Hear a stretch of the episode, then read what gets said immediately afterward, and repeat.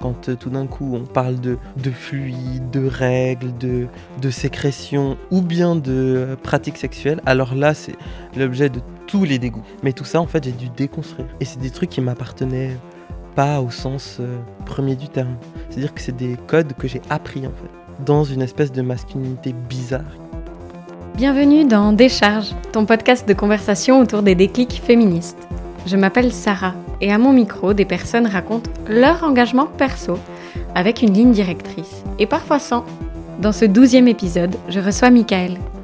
Plus que mon colloque, c'est aussi la personne avec qui je discute le plus de féminisme. Du coup, il pensait qu'on n'aurait pas grand-chose à raconter. Et pourtant, je crois qu'il y aura toujours des expériences et des vécus différents à partager et valoriser pour qu'on sorte des binarités genrées, racistes, classistes, validistes et j'en passe. Avec Michael, on a discuté de pourquoi les identités peuvent enfermer, de l'intersection qui n'est en fait pas une question, et des limites des espaces safe. Bonne écoute très étrange, mais ça me fait très plaisir de te recevoir aujourd'hui dans Décharge Michael. Arrête de faire cette tête, on va jamais réussir. D'accord Ça fait très bizarre parce que moi c'est des trucs que j'entends d'habitude mais qu'on me le dise en face ça me fait très étrange. Mais bon, vas-y, vas-y. Tout ça pour dire que je suis vraiment très heureuse de te recevoir euh, dans cet épisode de Décharge, d'autant plus que je comprends que ça te fasse bizarre d'être dans la position de l'interviewer alors que il faut savoir que tu es un peu le deuxième cerveau euh, derrière Décharge et qu'à chaque fois tu fais toutes euh, les deuxièmes écoutes, ça m'aide beaucoup en règle générale à affiner le propos que j'ai envie euh, de faire ressortir dans mes podcasts. Alors déjà, merci pour ça et merci d'être disponible aujourd'hui. Bah de rien. C'est un peu gênant. Tu préfères être derrière et écouter? Oui, et surtout, j'ai pas trop. je me figure pas encore très bien ce que tu vas bien pouvoir me poser comme question. Donc, c'est assez particulier comme position. Si j'avais envie de que tu te retrouves en fait à la place euh, de l'interviewer, c'est en partie parce que non seulement ben, tu es un des deuxièmes euh, cerveaux derrière ce podcast, et aussi parce que tu es une des personnes avec qui je parle le plus de féminisme, hors euh, podcast ou hors euh, réécoute, mais où en général, tu es la personne avec qui je parle le plus de lutte, et où je sais que beaucoup de nos discussions m'ont aidé à faire évoluer mes points de vue. Mais j'ai souvenir qu'au tout début, qu'on s'est rencontrés, quand je parlais de mon envie de faire un projet féministe et autres, je me souviens que c'était un terme qui te qui t'allait pas trop et où quand bien même, bah, je pense que tu fais partie peut-être, je compte sur les doigts de ma main les gens qui ont euh, des références super pointues de théoriciens, théoriciennes euh, du genre et où toi, tu avais, un peu torché toutes ces références. Mais où par contre, tu me disais Ah non, mais moi, je suis pas du tout féministe. Mhm. C'est un problème ou des résistances que j'ai par rapport à, euh, la notion d'identité. J'ai beaucoup de mal avec euh, cette notion d'identité et du coup m'affilier à un courant, à une lutte de manière hyper explicite avec euh, les gros sabots, ça a toujours été un peu problématique pour moi, sauf dans des cas où ça le demandait de manière explicite, dire, sauf euh, dans un cas où tout d'un coup tu es confronté à quelque chose comme du racisme, du sexisme des choses comme ça. Là, j'ai pas de problème à utiliser euh, la cavalerie lourde, à dire par exemple féministe, etc. Mais euh, pour moi-même, je l'utilise pas. Du coup, si tu me demandes, moi, Michael, de façon hyper personnelle, est-ce que tu es féministe? Au sens où est-ce que ça veut dire quelque chose pour toi de dire une phrase comme je suis féministe Bah, je vais dire non. Ça veut rien dire pour moi. Et ça encore maintenant? Ça, oui, j'ai toujours. Parce que j'ai l'impression quand même que ça a pris d'autant plus de place, en tout cas dans tes réflexions ces dernières euh, années, depuis qu'on se connaît en général. Oui, ça a pris plus de place, mais par contre, ça va toujours être situationnel. Ça veut dire que je, je vais toujours avoir recours à- au discours politique et du coup, euh, en fait, euh, aux définitions un peu stratégiques que quand c'est nécessaire. Mais jamais pour moi. Tu veux dire de, de parler des termes euh, comme féministes ou de nommer les luttes euh, antiracistes ou autres, et que ça, tu vas le mobiliser que quand il est obligé? Que quand euh, je constate une violence ou bien parce que j'ai l'impression que c'est nécessaire, étant donné que je partage pas le même bagage, on va dire, culturel ou politique que la personne que j'ai en face de moi. C'est essentiellement dans ce genre de contexte que je, l'utilise, comme euh, euh, racisme ou, euh, les questions de genre ou les étiquettes politiques, genre gay, lesbienne, trans, machin, que quand c'est nécessaire. Mais sinon, pour moi-même, je les utilise pas. Mhm. Je sais que plusieurs fois, justement, on discutait de ça et même de, de questions comme. euh, je sais que tu m'as déjà posé la question est-ce que toi, tu te présentes en disant euh, Je suis une femme Ça veut dire quelque chose pour toi? Et c'est dans ce sens-là que tu dis que les identités, tu t'y retrouves pas et qu'en fait, tu n'as pas envie que ce genre d'étiquette fasse partie de la manière dont tu te présentes au, au reste des gens? Euh, maintenant, je peux être plus précis parce que j'ai lu deux, trois trucs et j'ai entendu des gens parler de, mm, de ça aussi et qu'il y avait des réticences par rapport à, euh, à ces notions d'identité appliquées à eux. Et je pense vraiment que pour moi, c'est exclusivement politique. Ça veut dire que, que ce sont des fictions qui, pour moi, en dehors de, de, d'un cadre politique, sont vides. Ça veut dire que pour moi, ça a autant de pertinence de dire quelque chose comme je suis un homme que je suis une banane. Pour moi, ça vraiment. Ça, ça signifie rien, en fait. C'est vide pour moi. Ça veut dire que je dis rien en fait. Je dis rien de moi quand je dis ça. Par contre, euh, je vais utiliser ces identités-là quand euh, je vais devoir parler soit de un vécu, soit pointer des discriminations, ce genre de choses. Ok. Et pourquoi tu penses que ça a pris plus de place dans ta vie ces dernières années, tout ce qui concerne euh, les luttes euh, féministes? Quand bien même, c'est pas forcément le terme que tu y apposerais? Euh, bon, je pense déjà euh, grâce ou à cause de toi. non, déjà, je pense oui. Ensuite, ah oui, oui, oui, oui, oui, je sais, je sais, je sais. Parce que je me suis rendu compte que j'avais euh, des comportements qui étaient totalement inadéquats. C'était pas forcément du sexisme ordinaire comme euh, on peut euh, l'entendre ou le voir tous les jours. Enfin, c'était plutôt ouais, en relation à mon orientation sexuelle. Dans le sens où je me suis rendu compte que j'avais une vision hyper étriquée euh, du corps. C'est-à-dire que, euh, bon, il y a tout ce délire euh, que tu peux retrouver en parlant à, des, à des personnes qui s'identifient comme étant gays ou à des personnes qui s'identifient comme étant homosexuelles. Tu, tu peux retrouver ce type de discours en lien avec ce que c'est que le corps d'une femme. En général, c'est souvent relayé au- comme soit un à côté esthétique, soit quelque chose d'un d'un petit peu deg, tu vois. Et du coup, moi, j'avais ce, j'avais pas ce côté esthétique, mais par contre, il y avait ce truc euh, de dégoût, ouais, corporel. Ce qui pouvait concerner les corps, en tout cas euh, dits féminins ou assignés femmes? Mhm, c'est ça. Bon, moi j'ai souvenir d'une fois, euh, en l'occurrence, euh, vu que nous habitons ensemble, une fois où, par mégarde, tu as vu un de mes tétons ou les deux, ou je ne sais quoi, et où sur le moment tu avais fait un peu le cinéma, et je me souviens que je t'avais dit, mais, mais Mickey, enfin. C'est un téton comme un autre, euh, c'est pas parce que je suis une meuf qu'il est sexuel ou que tu as vu une chose euh, de mon intimité, etc. Mhm. C'est intéressant ce que tu dis, c'est que euh, où je retrouvais du sexisme chez moi, c'est vraiment euh, ce côté sexuel. Ça veut dire que si je si je j'étais confronté à une situation que je jugeais, en l'occurrence là à tort, hein, comme étant euh, et comme étant sexuelle, Et qui t'impliquait toi et une, et une personne du sexe opposé, en l'occurrence. bah justement, pas si elle était lesbienne. C'est vraiment un truc sexuel dans, dans un sens de sexuel, mais avec du désir. Du coup, par exemple, si je savais euh, dans ma tête, en tout cas à l'époque, bref, si je savais qu'il y avait zéro désir, euh, le fait que ce soit un corps de femme, c'était pas. Enfin, on entend corps de femme, on s'entend au sens classique du terme. Bon, corps de femme, voilà, entre grosses guillemets. Ouais, non, on va pas dire corps de femme parce que c'est deg. On va dire euh, d- euh, des tétons avec une euh, masse adipeuse euh, conséquente, un vagin, un clitoris, ce genre de truc. Dès que j'étais confronté à, ce genre de imaginaire-là, ou qu'on en faisait mention, bah ça me dégoûtait. Mais il fallait qu'il qu'il fallait qu'il y ait quand même euh, cette composante un peu sexuelle et de désir potentiel. Et, je, et long- longtemps, en fait, j'ai pas su pourquoi j'avais ça, quoi. Et du coup, je pense que ayant remarqué ou, les gens m'ayant fait remarquer ce genre de truc totalement débile, bah, je pense que c'est ça qui a motivé le début des lectures. Et après, les questions de genre en lien aussi avec, avec les questions d'orientation sexuelle, de désir et de pratique. Et puis les questions de la race aussi. Donc voilà.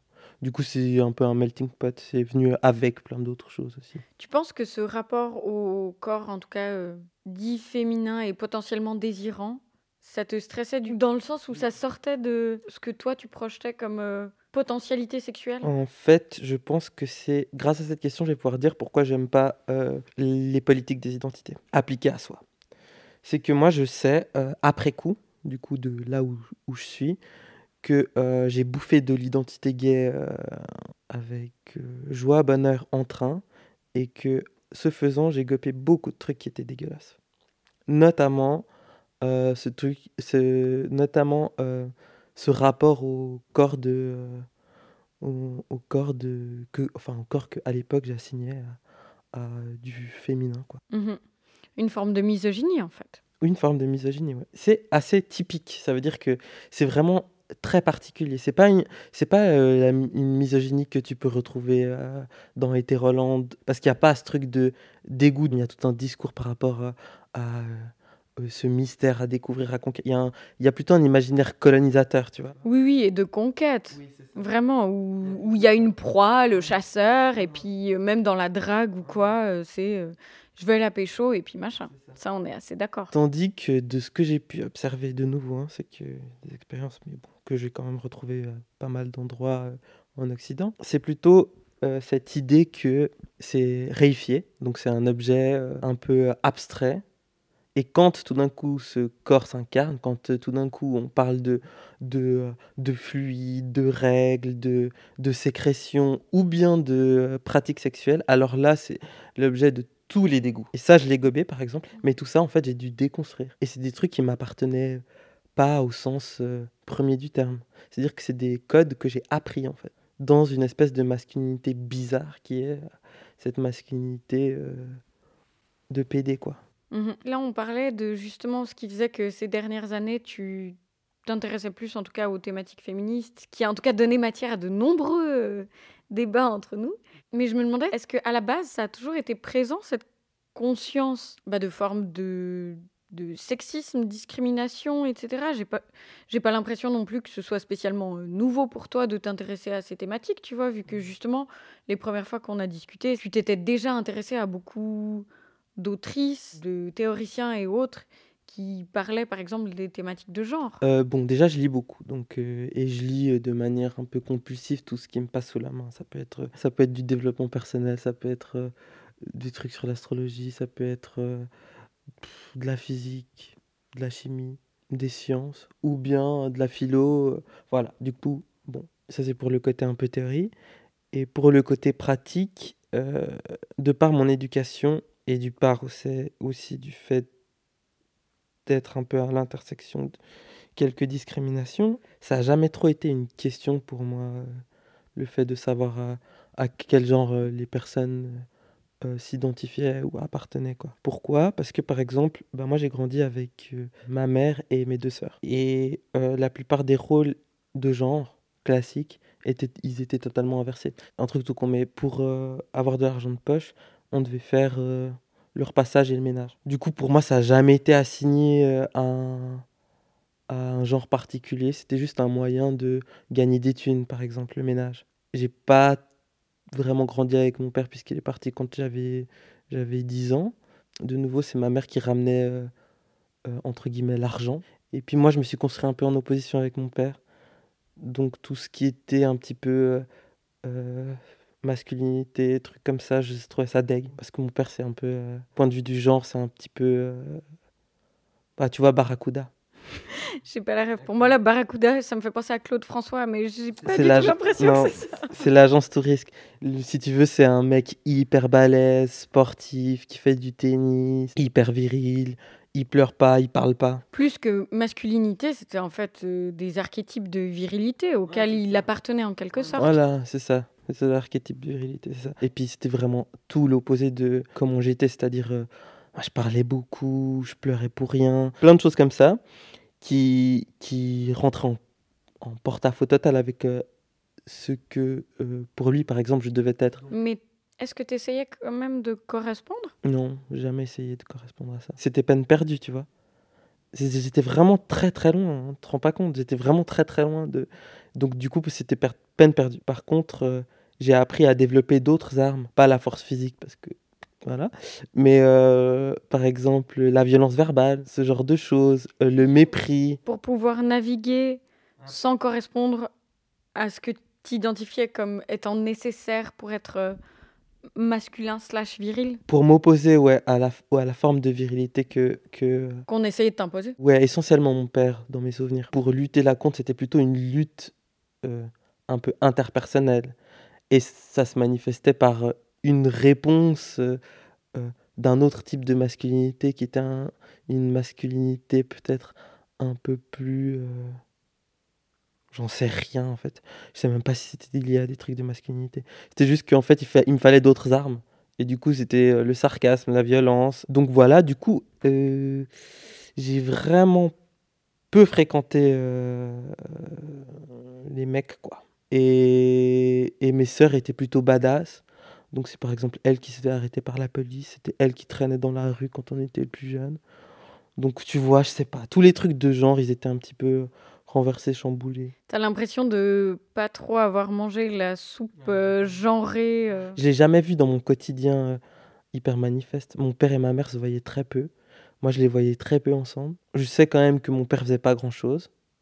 Et que pour moi, c'est- ça, enfin, ça rajoutait euh, à la détestation, en fait. Je le trouve encore plus nul. Des fois, ce que je trouve curieux quand on parle, justement, c'est qu'on a grandi dans des milieux et de manière tellement opposée, même dans les fonctionnements familiaux. En fait, je crois que c'est plus ça que j'entendais par milieu, dans le sens où j'ai une famille très, très euh, normée pour ce que ça veut dire. Un papa, une maman, euh, qui bossent les deux, euh, mais ma mère un peu moins, en tout cas quand j'étais enfant, avec une répartition des tâches ménagères relativement inégale. ouais, assez hétéronormé, comme ça. De ce qu'on entend, euh, en tout cas d'une forme d'hétérosexualité où chacun prend des rôles euh, différenciés, etc. Et là où je sais qu'à chaque fois, par exemple, quand on parle de charge mentale et autres, t'es toujours étonné en fait. Ça me fait rire de voir que ça t'étonne par exemple de d'entendre des histoires de personnes ayant été élevées en tant que mec pour ce que ça veut dire et qui ne sont absolument pas autonomes. Et où comme ça s'inscrit pas du tout dans la réalité dans laquelle tu as grandi, j'ai l'impression qu'à chaque fois, tu as cette réalisation que en fait, ça n'a pas fait partie de ton quotidien, mais c'est très présent pour beaucoup. Mhm. Bah, si tu veux, euh, par rapport à, à ça, nous, on a été tellement seuls euh, avec euh, mes sœurs que en fait, pour moi, ça dépasse en fait les questions même de genre. C'est que moi, j'ai tellement pas vu ça, rôle de genre, chez moi. Cognitivement, je vois très bien, et maintenant, je vois très bien, euh, parfois, au contact de mecs, je vois très bien comment ils se comportent. Mais euh, pour moi, en fait, je l'associe pas directement au fait que ce soit des mecs. Pour moi, c'est en fait, c'est des connards, tu vois. Mais parce qu'ils ils prennent pas en compte le fait qu'il y a d'autres personnes qu'eux-mêmes. C'est plutôt ça. Et après, grâce à la théorie, en fait, j'ai compris que c'était lié au, au- au rôle de genre. Instinctivement, en fait, moi, je les trouve, euh, par exemple, et souvent, je vois des mecs le faire, donc, hein, je les bouscule un peu, mais mon premier mouvement, c'est c'est pas euh, une charge antisexiste, c'est plutôt, mais euh, pourquoi vous êtes des connards, en fait? Pourquoi vous êtes en train de ne pas aider, de ne pas prendre votre part, etc. Et c'est pas euh, juste dans un sens de, de partage ou de euh, politisation, mais c'est que en fait il y a du politique derrière même des mini choses quotidiennes. C'est ça. Mais si tu veux, mon explication à mon énervement ou ma- mon incompréhension instinctive, c'est plutôt le fait que tu considères pas l'autre. En fait. Et après, je sais d'où ça vient, au sens où bah, j'ai lu deux, trois personnes qui parlent de charge mentale, ce genre de choses, et du travail domestique. Mais c'est vrai que je me souviens, pour une petite anecdote rigolote, et du coup, ça n'a rien à voir avec le genre, mais je me souviens que euh, la première fois que, que euh, j'ai débarqué dans cet appartement, je vivais avec une, une, qui avait, je sais pas, 19 ans. Elle est arrivée ici et qu'elle a mis un Tupperware au four. Tu vois? Après, tu dis que je suis maladroite, franchement. Bah après, c'est une histoire de classe. Mais bon, elle, elle, elle avait jamais fait la cuisine, elle avait jamais nettoyé euh, un quart de chiotte, elle avait jamais nettoyé un sol, enfin, elle avait jamais euh, fait à manger, et elle pensait que un Tupperware, bah, ça allait dans le four. Là, c'est une des fois où je me suis rendu compte qu'en fait, euh, j'ai remercié déjà euh, mes parents d'être de si mauvais parents, première chose. Et non mais oui, parce que tu te rends compte, je me disais, mais cette meuf, elle a 19 ans, et elle sait même pas se faire à manger. Quoi. Oui, oui, en fait, ça n'a rien à voir avec euh, sa génitalité, son genre, avec ce qu'elle a appris en tant élevée, en tant que petite fille assignée euh, comme telle. C'était juste par, par rapport à l'aspect des merdes et par rapport à l'aspect euh, se prendre un peu en charge. Il y a souvent quelque chose de cet ordre-là, c'est que ces mecs-là, ils ont tellement l'habitude qu'on leur fasse tout que ça leur traverse même pas l'esprit en fait. Et c'est ça que je trouve scandaleux c'est que ça leur traverse pas l'esprit. Comme à elle, tu vois, enfin, bah elle s'est dit, bah voilà, aujourd'hui je dois faire à manger, bon bah j'ai un petit truc en plastique, je le mets au four. Bien sûr, et puis comme tu as dit, je pense que ça s'inscrit aussi dans un truc de classe. Bon, elle, elle avait une, une, une boniche à la maison, alors euh, voilà. Mhm. Mais comme tu dis, ça revient aussi aux identités. C'est qu'en fait, ça peut pas être le refuge ou l'explication pour tout de dire ah bah oui, bah c'est un mec, il sait pas faire ça, ou ah bah oui, c'est une meuf. Parce qu'au fond, qu'est-ce que ça veut dire? Il y a mille et une manières de l'être ou de ne pas l'être. Tu peux tout à fait aussi pas prendre de charge mentale parce que bah t'as été élevé dans un milieu où des personnes faisaient toujours tout pour toi. Elle, c'était typiquement ça. C'est pour ça que c'est rigolo parfois. La question du genre, elle a été totalement déplacée au sens où, en fait, c'est la question de la classe qui prédominait puisqu'ils avaient une boniche. Je dis boniche, c'est pas pour euh, péjorer euh, La personne qui s'occupait de leur ménage et autres. ni le travail, c'est pour euh, spécifier que vraiment ils avaient une esclave moderne. Quoi. Du coup, ils avaient une boniche. Et euh, cette, euh, cette dame, du coup, bah, racisée évidemment, cette personne-là, elle, elle faisait la cuisine, machin, et truc. Puis du coup, bah, c'était pas une question de savoir si oui ou non il fallait faire à manger, puisque en fait, euh, les seules fois où les personnes qui habitaient cette maison en fait, étaient mobilisées pour faire à manger ou lors de rituels un peu familiaux, genre des, des repas du dimanche, où ça c'était un petit peu institué comme une espèce de, de rituel, mais pour tout ce qui était euh, euh, de la vie quotidienne, bah, il y avait la boniche qui faisait à manger. Quoi. Donc voilà pourquoi elle, elle a jamais appris à faire à manger. C'est pas parce que c'était une c'est pas parce que c'était un, un gars, c'est juste parce qu'en fait ils avaient une boniche à la barre. Et juste avant, tu as aussi mentionné euh, le fait d'être à l'intersection de différentes choses. Ben, c'est aussi un truc que j'aime en général quand on parle, c'est que tu mêles différentes thématiques. Et là, je pense que c'est très juste que tu soulignes, c'est qu'en fait, il y a non seulement un problème genré de base, classiste et élitiste, mais aussi dans le fond raciste, parce que ça finit par être une personne euh, racisée en l'occurrence qui finit par euh, bah, subvenir aux besoins de tout le monde sans avoir le- la reconnaissance qui lui est due en fait. Mhm. Bah, c'est elle qui, qui essuie la charge mentale en fait. Du coup, euh, voilà, c'est c'est juste déplacé vraiment. Bon là, en l'occurrence, c'est une fille. oui, mais en gros, c'est la bourgeoisie blanche. C'est tout l'intérêt de d'essayer, en tout cas, d'avoir un féminisme intersectionnel. Mais pour moi, c'est juste que, plus que ça, c'est que t'es féministe ou t'es raciste, en fait. Mais là, ce que tu décrivais avant, peut-être que ces personnes sont très féministes, grand bien leur face, mais si leur féminisme, c'est employer une personne racisée pour se décharger de leur charge mentale, Ouais, pour moi, elles sont pas féministes du tout. on est d'accord. Pas pour un sou. C'est-à-dire que, un, elles sont pas féministes parce que déjà, euh, elles oppressent, euh, ces personnes, elles oppressent une personne qui est de couleur et en général une femme. Voilà, déjà, t'as as loupé un grand coche. En plus, il y a toutes les questions de migration, ce genre de choses qui rentrent encore en ligne de compte. Et en plus, il y a- il y, a les questions de la thune. Donc, euh, non, non, c'est pas féministe pour dessous, moi, je trouve. Tu reproduis, en fait, tout ce que a essuyé euh, les personnes qui sont. Enfin, qui s'identifient comme étant des femmes. Tu leur fais essuyer la charge mentale, tu leur fais essuyer le travail domestique, euh, là, le manque de reconnaissance, le, tra- le travail salarié, certes, mais euh, 112 fois moins que toi. Donc euh, voilà, quoi. C'est une esclave moderne.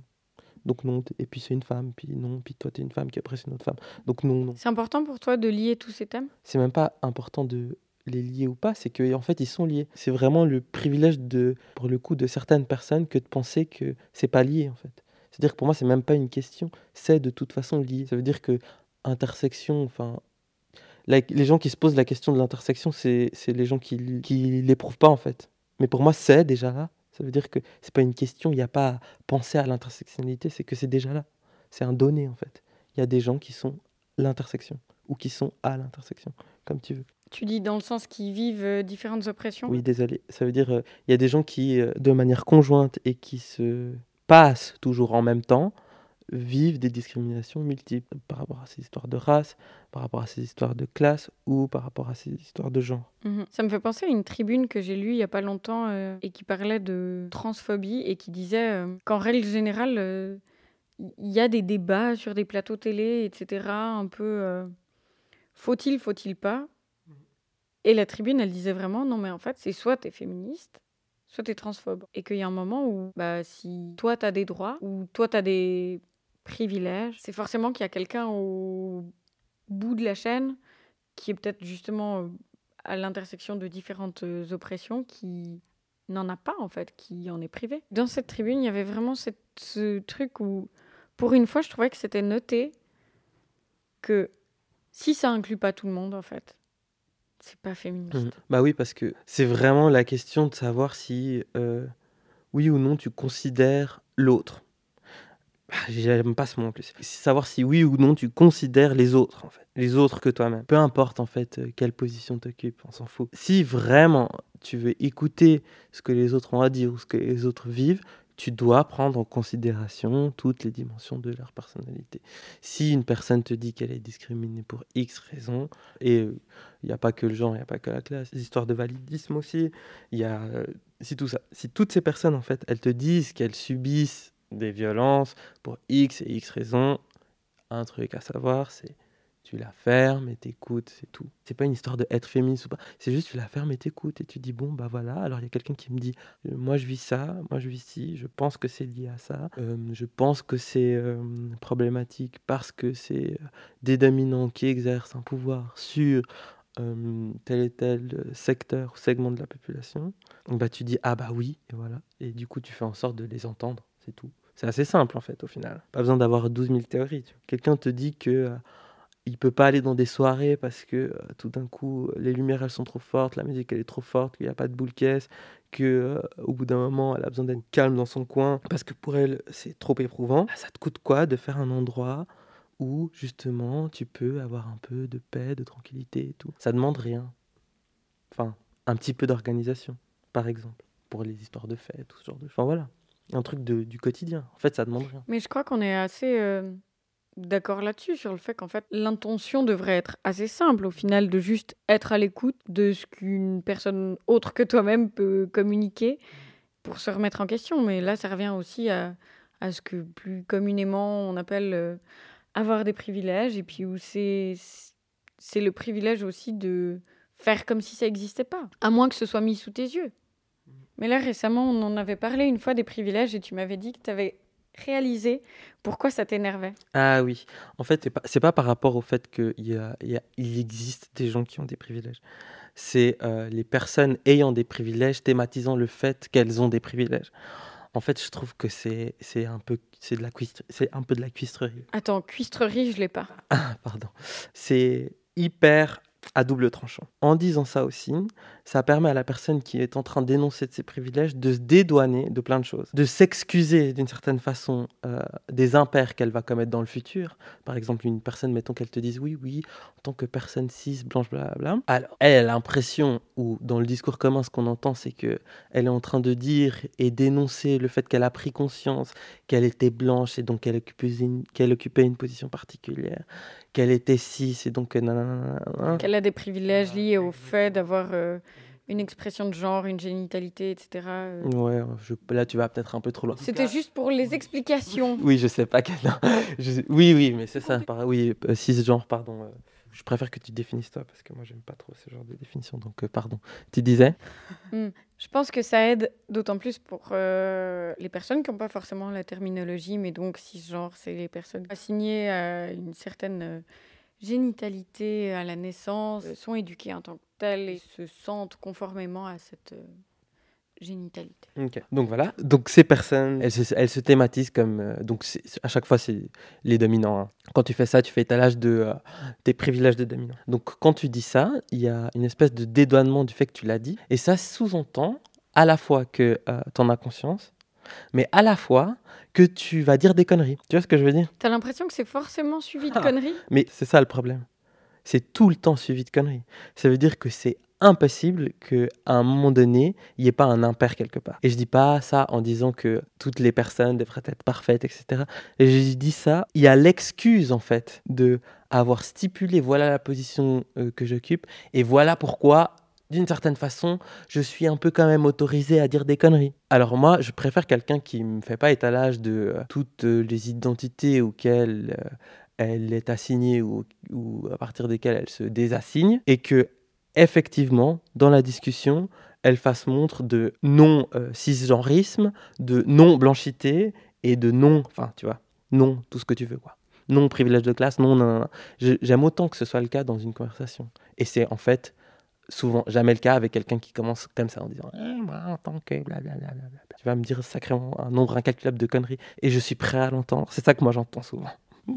C'est pour ça que ça m'a toujours tendu ces histoires de privilèges. Pas dans le sens où ils existent, mais dans le sens où c'est comme si tout d'un coup tu disais vas-y, je, je, me flagelle, moi, méchant dominant, mais qu'après, tu as euh, la domination qui euh, entre par la petite porte. C'est pour ça que je préfère que la personne ne dise rien et que elle parle. Mais que dans les faits, elle soit juste euh, en humain normal, donc, enfin, normal, de nouveau avec des guillemets, mais juste en humain pas sexiste, pas raciste et machin. C'est très bien, un humain normal.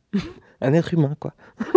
ouais. Juste qui considère autrui. Exactement. Il n'a pas besoin de dire quelle place t'occupe. Dans ton discours, en fait, ça va, on va l'entendre. On va savoir quelle place t'occupe. Tu as, juste besoin de parler. On va savoir où tu te situes sur l'échiquier politique. En deux secondes. Il n'y a pas besoin d'attendre 40 minutes. Hein. Et ou même dans les références. C'est aussi là où, même en voyant quelqu'un euh, mettre un tupperware dans un four. Bah oui, je sais, je sais quelle place sociale elle occupe. C'est pas besoin qu'elle me dise qu'elle est bourgeoise. Ah, c'était évident. Et tu penses que pour toi, ça a été quoi le déclic pour t'intéresser à toutes ces questions de lutte pour des droits et de domination aussi? Mais je me suis pas intéressé en fait à ces questions, je les ai juste bouffées dans la gueule en fait. C'est-à-dire que pour moi, c'est pas des questions en fait, c'est tous les jours. Donc euh, c'est tu vois ce que je veux dire? Donc non, donc non, c'est vraiment pas une histoire de déclic, c'est vraiment que en fait euh, bah quand j'étais petit, quand j'allais à l'école, il y a des connards qui me disaient par exemple "T'es tombé dans la marmite de caca?" Ce genre de conneries, tu vois? Je voyais bien comment les profs me traitaient. À la maison euh, parce que oui, quand même le privilège d'une personne racisée c'est de pas se faire insulter chez elle en général. De nouveau là, tu vois. En général, c'est le cas, mais dans les familles où il y a une personne blanche et une personne noire, ce qui est mon cas. Tu vois même de racisme au sein de ta propre famille. Bah, avec, comme j'ai dit, par rapport à, mon père et tout, euh, des questions de genre, en fait, qui sont, qui sont, qui ont été problématisées très tôt. Et bien sûr, à l'école, les questions de genre aussi, euh, directes, quoi. Et je savais, je savais, j'ai su très tôt, en fait, qu'il fallait que je me camoufle pour pas me faire taper dessus. Et contrairement euh, à la négritude, les trucs de genre, j'ai pu les camoufler. Quoi. Donc ouais, c'est plutôt euh, du tous les jours. Que... Quand tu parles de camouflage, qu'est-ce que tu entends? C'est pas pour paraître présomptueux, mais ayant dû nous débrouiller très vite, très tôt, très seul, on a quand même, avec mes sœurs, on a quand même appris à observer beaucoup. Et du coup, je voyais très bien, et on me le disait, mon père me le disait, à l'école on me le disait quand j'étais beaucoup, beaucoup plus petit, je performais pas très bien euh, comme les autres garçons performaient la masculinité hégémonique quoi. Ça veut dire euh, c'est la masculinité mainstream, c'est le fait d'être un mec. La masculinité hégémonique c'est tu joues au foot, euh, tu cueilles pas les pâquerettes et puis tu parles pas aux filles. En gros, de 4 à 10 ans, c'est un peu ça quoi. Là, je savais qu'il fallait que je performe quoi. Donc en gros que, que j'imite les autres. Parce que tu savais que sinon on allait te reprocher en fait de pas rentrer dans les rangs. Bah je voulais pas être une victime, non, on allait me taper dessus. Enfin, je voyais bien euh, qui se faisait taper dessus et qui se faisait pas taper dessus. Du coup, non, j'ai appris à performer assez vite, vraiment à l'école primaire, avec des ratés bien sûr, parce qu'on se corrige pas comme ça, tu vois. Se corriger, je dis, je dis ça en rigolant, hein. ça veut dire que c'est la domination qui s'exerce, quoi. C'est le fouet du maître. T'apprends à te l'infliger toi-même. Mais tu as raison de préciser ça parce que moi, je vois ta tête et je vois toute l'ironie euh, mise dans ce que tu dis, mais c'est que on te fait bien sentir que t'as pas ta place à moins de, de te. Ah, pas de gesticuler, mais tu sais. Comme au cirque qui fait. Un pantomime, un clown. Non, contorsion J'imagine en, en une contorsionniste en train d'essayer de rentrer dans un, un, moule minuscule, quoi. Bon, après, il y a d'autres personnes aussi qui cassent des gueules. Ça veut dire qu'ils décident de vraiment pas se la fermer et puis euh, faire des gros fuck aux gens. Mais moi, ça, quand j'étais petit, je faisais pas ça. J'ai fait ça à partir du moment où je pouvais me défendre, quoi. Le reste du temps, j'ai appris plutôt à, me performer. Je te posais cette question parce que je sais que c'était présent dans ta vie, mais j'ai l'impression que l'intérêt après de trouver des mots. Je me demande à quel point le fait de, de lire, etc., alors certes parce que ça fait partie de tes goûts et autres, qu'est-ce que ça a créé pour toi? Est-ce que ça, crée, ça t'a donné des armes en fait pour euh, comprendre ou c'est des armes euh, rhétoriques? Je parlais plus spécifiquement des ressources en fait euh, plutôt propres au... Bah, par exemple au racisme. Je sais que tu as beaucoup lu de d'auteurs et autrices qui, qui parlent en fait de, de lutte antiraciste, mmh. par exemple. Tu vois, c'est le, le, fait que, certes, les luttes contre les discriminations, etc., ont fait partie de ton quotidien très tôt parce que bah, la société te faisait bien comprendre que tu avais intérêt à te contorsionner sévère mmh. pour euh, avoir une place. Mmh. Mais il y a un moment où tu t'es tourné vers des ressources. Est-ce que tu sais à peu près pourquoi et comment? Non, mais ça, c'est un truc que je te dis, j'ai toujours fait ça. Ça veut dire que euh, euh, ça, a dû être, ça a dû commencer par sérendipité. Ça veut dire que j'ai dû lire, euh, j'ai dû lire un bonhomme ou une bonne femme qui faisait référence à tel bonhomme, telle bonne femme. Été lire tel bonhomme, telle bonne femme. Puis ça fait qu'au au, au final, après une dizaine d'années, j'en ai lu pas mal, tu vois. Mais c'est par phase. Là, par exemple, j'ai des trucs sur, sur la colonisation. Mais il y a trois mois, euh, je lisais des des romans, quoi. Ou bien euh, je lisais Preciado, des trucs sur le genre. Et j'ai eu une manie Preciado pendant un ou deux mois, trois mois. Et après, j'aurai une autre manie. Mais ça peut être une manie, ça peut être une manie Proust. Hein. Je peux passer euh, genre trois mois à faire que de lire Proust, par exemple. Du coup, c'est vraiment pas très regardant. Je, ouais, je fais pas trop la distinction parce que pour moi, c'est vraiment un truc qui, m'accompagne depuis longtemps. C'est pas forcément la sous la forme de. Hein. Ça peut être sous la forme de de romans ou de films aussi. Je fais pas trop la différence entre les médiums. Je sais que quand j'étais petit, euh, plus que des livres, des essais, des trucs comme ça, c'était des romans un peu thématiques et des films. Ok.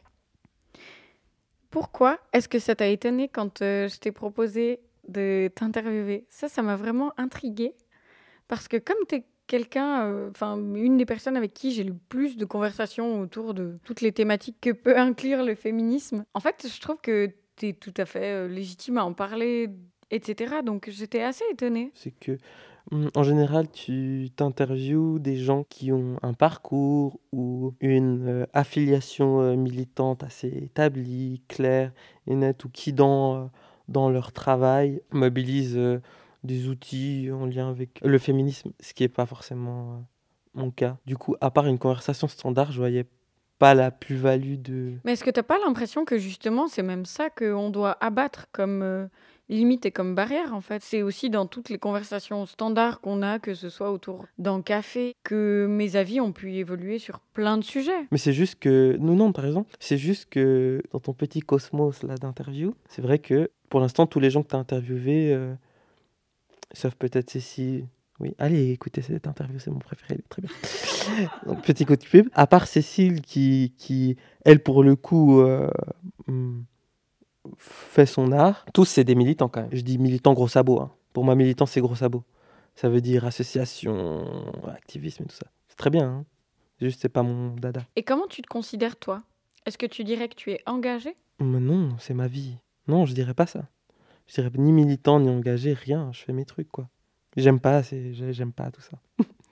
militant, non, je milite pas. En fait, c'est ma vie. Et engagé, non, pas engagé, c'est ma vie, en fait. Du coup, non, pas engagé. Engagé dans l'existence, si tu veux. Bah, moi, c'est un peu ça que j'entends, tu vois, parce que, mais moi non plus, je me considère pas forcément euh, moult militante, mais en fait, dans mon quotidien et dans les discussions de tous les jours, c'est aussi là que c'est important. C'est pour ça que je te dis que pour moi, c'est des termes et, et, et c'est pas forcément une acception super euh, précise. Moi, je l'entends vraiment au sens large où ça peut être quotidien. Et je sais que, que au quotidien, tu vas pas laisser passer des trucs, euh, des remarques racistes ou, ou des trucs comme ça. Et c'est dans ce sens-là que je dis engagé. Oui, mais moi, c'est pas des, des mots que, que, que j'affectionne ou que j'utilise pour moi-même. Du coup, si tu me demandes si je me considère comme ça, non. Parce que tout d'un coup, euh, je vois aussi l'espèce de chevalier sur son gros cheval. Non, non, non, non. Pour en revenir à ce dont on discutait au début euh, concernant les questions d'identité, est-ce que tu as l'impression que c'est un piège? Clairement. Enfin, moi, je me suis fait piéger par rapport à une des identités, à savoir euh, ce que je pour- ce qu'on pourrait appeler l'identité gay. J'ai bouffé des comportements, des attitudes, euh, des, des façons de penser qui m'appartenaient pas et que j'ai dû déconstruire. Bah moi je te dis ce que ça m'a fait de problématique. que- Enfin, je parle pour moi, hein, que pour moi. À partir du moment où moi je me suis identifié comme gay, ce qui était très tôt, hein, je devais avoir 16 ans, un truc comme ça, et je l'ai fait à reculons. Mais bon, à partir du moment où tu t'identifies comme, on va dire gay comme ça, tu bouffes la matrice avec ça. Ça veut dire qu'il y a l'histoire de la communauté, il y a euh, la culture gay, il y a tout ça qui vient avec. Et il n'y a pas tout qui est cool là-dedans. Il n'y a pas tout qui est cool. Euh, euh, par rapport au, sexisme, comme je te l'ai expliqué, il y a ce truc par rapport aux applications, par rapport aux garçons. Il y a le fait aussi, qui peut être très bien, mais qui peut aussi avoir ses inconvénients, le fait que l'accès au sexe, il est rapide facile, ce qui est très bien, mais ce qui peut aussi, euh, dépend qui t'es, euh, te conduire à un rapport un petit peu particulier à ton propre corps et à ta propre sexualité, qui, qui serait plutôt un rapport euh, de consommation, ce qui peut être très bien, hein, ou- enfin, ce qui peut être très bien de nouveau, mais, mais moi je sais que ça m'a que ça m'a empêché par exemple de, enfin, de faire attention à ce que je ressentais, typiquement. Parce que je voyais que euh, la plupart de mes amis gays couchaient avec beaucoup de personnes. Et du coup, je me suis dit, ah bah c'est la norme, tu vois, c'est juste une nouvelle norme. Je l'ai fait, après, euh, voilà, c'est très bien comme ça. Mais euh, il y a plein de choses que tu bouffes, en fait, en t'identifiant à ça. Et t'as pas l'impression aussi que parfois, se réétiqueter parmi, de nouveau, on voit plus ce qui nous lie, soit le fait d'être dominé par certains trucs. De nouveau, ça recrée des distances, euh, par exemple, entre euh, gays, lesbiennes, etc. Bon, ben, on sait, on sait tous que, que le milieu gay est un... est Mais pas que, hein, c'est pas pour euh, jeter la pierre euh, à ce milieu du tout. Enfin, je peux parler que de ce que je sais, mais c'est pour un peu déconstruire aussi ces idées de d'endroits safe. Ah oui, c'est vrai que ça, ça t'énerve d'ailleurs. Oui, je te parle après de ça. Je, juste, je termine juste euh, par rapport à, ces trucs. On sait bien que euh, le milieu gay est un vivant euh, vivier euh, pour de, la de la lesbophobie, quoi. Clairement. Donc, c'est des trucs que tu bouffes. C'est des trucs que tu bouffes avec euh, l'identité. Parce qu'elle vient pas toute seule. C'est pas, pas que euh, qu'une manière de se désigner soi-même. C'est aussi une fiction politique. S'il y a une culture, il y a des pratiques, il y a tout un ensemble de normes, une espèce de conglomérat savoir-pouvoir. Il y a un savoir gay. Il y a des trucs que tu apprends à faire, par exemple. Tu apprends à utiliser une poire. Une poire à lavement, tu dis? Ouais, une poire à lavement, pardon. Pour se nettoyer le cul avant de se faire pénétrer, c'est jamais. Ce qui peut être très pratique pour toute autre pratique dans tout type de relation, en fait. Voilà, mais c'est un savoir gay. Et donc, euh, ça doit être un savoir médical à la base. Mais en fait, on s'en fout. Et avec ça, il y a un- tout plein d'injonctions. Et c'est pour ça que je disais savoir pouvoir. Parce que par exemple, ça fait partie de la culture gay, c'est-à-dire que on sait que tu peux utiliser une poire de lavement, etc. Mais il y a une injonction à te laver le cul, par exemple, avant d'avoir un rapport sexuel aussi. C'est-à-dire que si tu le fais pas, t'es crade. Donc c'est toujours, euh, il y a toujours des effets de savoir et de domination. Ça, il y a partout. Et quand tu bouffes l'étiquette, qui est pas qu'une étiquette, qui est, surtout une fiction politique, bah tu bouffes aussi euh, des pratiques. Et c'est ça que moi j'aime pas trop avec, euh, avec euh, la notion d'identité. Et en plus, moi ça m'a coupé aussi de, de tout un pan aussi de la sexualité. Parce que tu commences à croire à ça. Tu crois que tu es attiré, tu attiré uniquement par des garçons. Tu commences à croire aussi que tu désires que des corps de garçons. Alors que après coup, j'ai eu des relations, j'ai couché avec des filles. En fait, aussi c'est une façon d'orienter son désir qui est particulière. Et je pense que tu peux apprendre à désirer autrement et qu'on devrait tous apprendre à désirer autrement et pas que des êtres euh, Mhm. humains. Et avant, quand on parlait justement de tout ce qu'il y a de qui peut se reproduire euh, intra-communauté supposée safe, je sais que justement c'est un terme qui t'énerve souvent. euh, par exemple, plusieurs fois où on parlait de- d'espace euh, non mixte Mhm. et que euh, j'utilise ce mot de, de safe et que c'est quelque chose que tu n'aimes pas trop. Est-ce que tu pourrais me l'expliquer s'il te plaît? Pour moi, ça n'existe pas en gros. Euh, et je vais donner une anecdote. Comme ça, ça s'incarne d'abord par euh, une histoire vécue récemment, il y a peut-être un an. J'ai des problèmes avec le temps. donc. Je dirais il y a un an, je suis allé à Madrid. C'est moi. D'accord, bah voilà, tu vois. Je suis allé à Madrid, donc il y a quelques mois. Euh, je suis allé dans un squat qui est un espace transféministe. C'est une euh, variation politique euh, du féminisme qui est assez intéressante et qui prend en compte euh, les corps trans et les personnes trans. quoi. Ce qui paraît assez logique pour juste euh, quelque chose de féministe. Ouais, mais qui euh, l'est suffisamment pas pour qu'il y ait justement un mouvement politique qui se détache du reste en parlant de lui-même comme étant transféministe, quoi. Ça veut dire ce que ça veut dire. Donc, euh, donc c'est un espace qui est censé être le summum de, de euh, l'ouverture et de la safitude, où euh, une personne qui essuie plusieurs impressions, où elle devrait pouvoir se sentir euh, bien et pouvoir un peu euh, naviguer comme elle veut. Il se trouve que du point de vue de mon apparence, je ressemble à un mec euh, cis hétéro. On va dire ça comme ça. Il se trouve que euh, j'ai un corps noir. Et il se trouve du coup que dans cet espace-là, on m'a vu comme un agresseur potentiel. Plus parce que euh, j'étais black que à cause de ma gueule.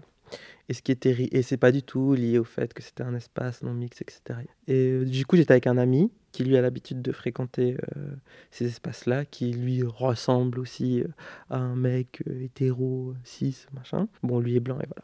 Et du coup, en fait, j'ai essuyé plusieurs regards, des regards qui ne trompent pas, où j'ai senti en fait que j'étais pas le bienvenu et que j'étais perçu comme une menace en fait, comme un agresseur potentiel. Et, et c'est problématique.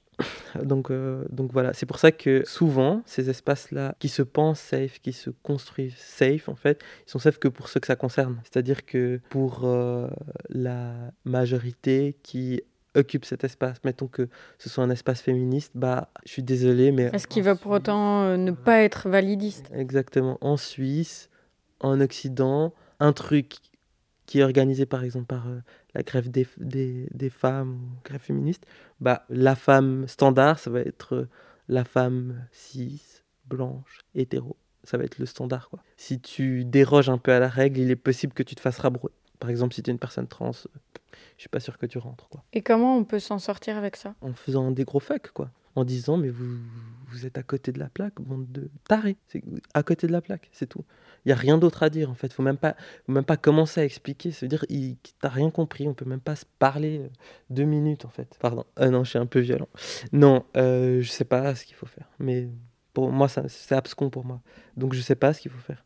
Mais bon, de nouveau, c'est le privilège de certaines personnes, hein, de ceux qui n'ont pas essuyé plusieurs, euh, plusieurs discriminations, en fait. Il faut quand même être assez aveugle. J'ai remarqué ça. En général, les, les personnes qui, du coup, euh, sont à l'intersection, il n'y a pas besoin de faire ce travail-là. En général, ça concerne vraiment que des personnes qui ont découvert très tard qu'elles ne pouvaient pas aller euh, euh, partout où elles le désiraient ou qu'elles ne pouvaient pas se déplacer dans le monde comme elles le souhaitaient, quoi. Mais comme avant, j'ai senti dans la question que je t'ai posée par rapport au déclic, où en fait, il y en a pas quand c'est ton quotidien. Bah ouais, c'est ça. Pour se dire quelque chose comme euh, je me suis rendu compte qu'il y avait tel et tel truc ou telle et telle injustice, et bah pour moi, faut vivre dans un monde qui est pas le mien en fait. Tu vois Et qui correspond pas à la réalité que tu as vécue, c'est clair. et du coup, ça m'étonne pas que ces personnes, elles disent non, non, non, non, non, on ne veut pas ci, on ne veut pas ça, parce que c'est un espace, euh, je ne sais pas trop quoi. si- Même si euh, euh, parfois c'est totalement légitime. hein. Par exemple, pour les questions liées au genre, pour les espaces féministes pour le coup, bon, bah, à part interdire ces espaces-là à des hommes cis, donc à des hommes cis, ça veut dire à des hommes qui se considèrent comme cis, ça devrait être pour moi la seule restriction. Les autres restrictions, je vois pas le point.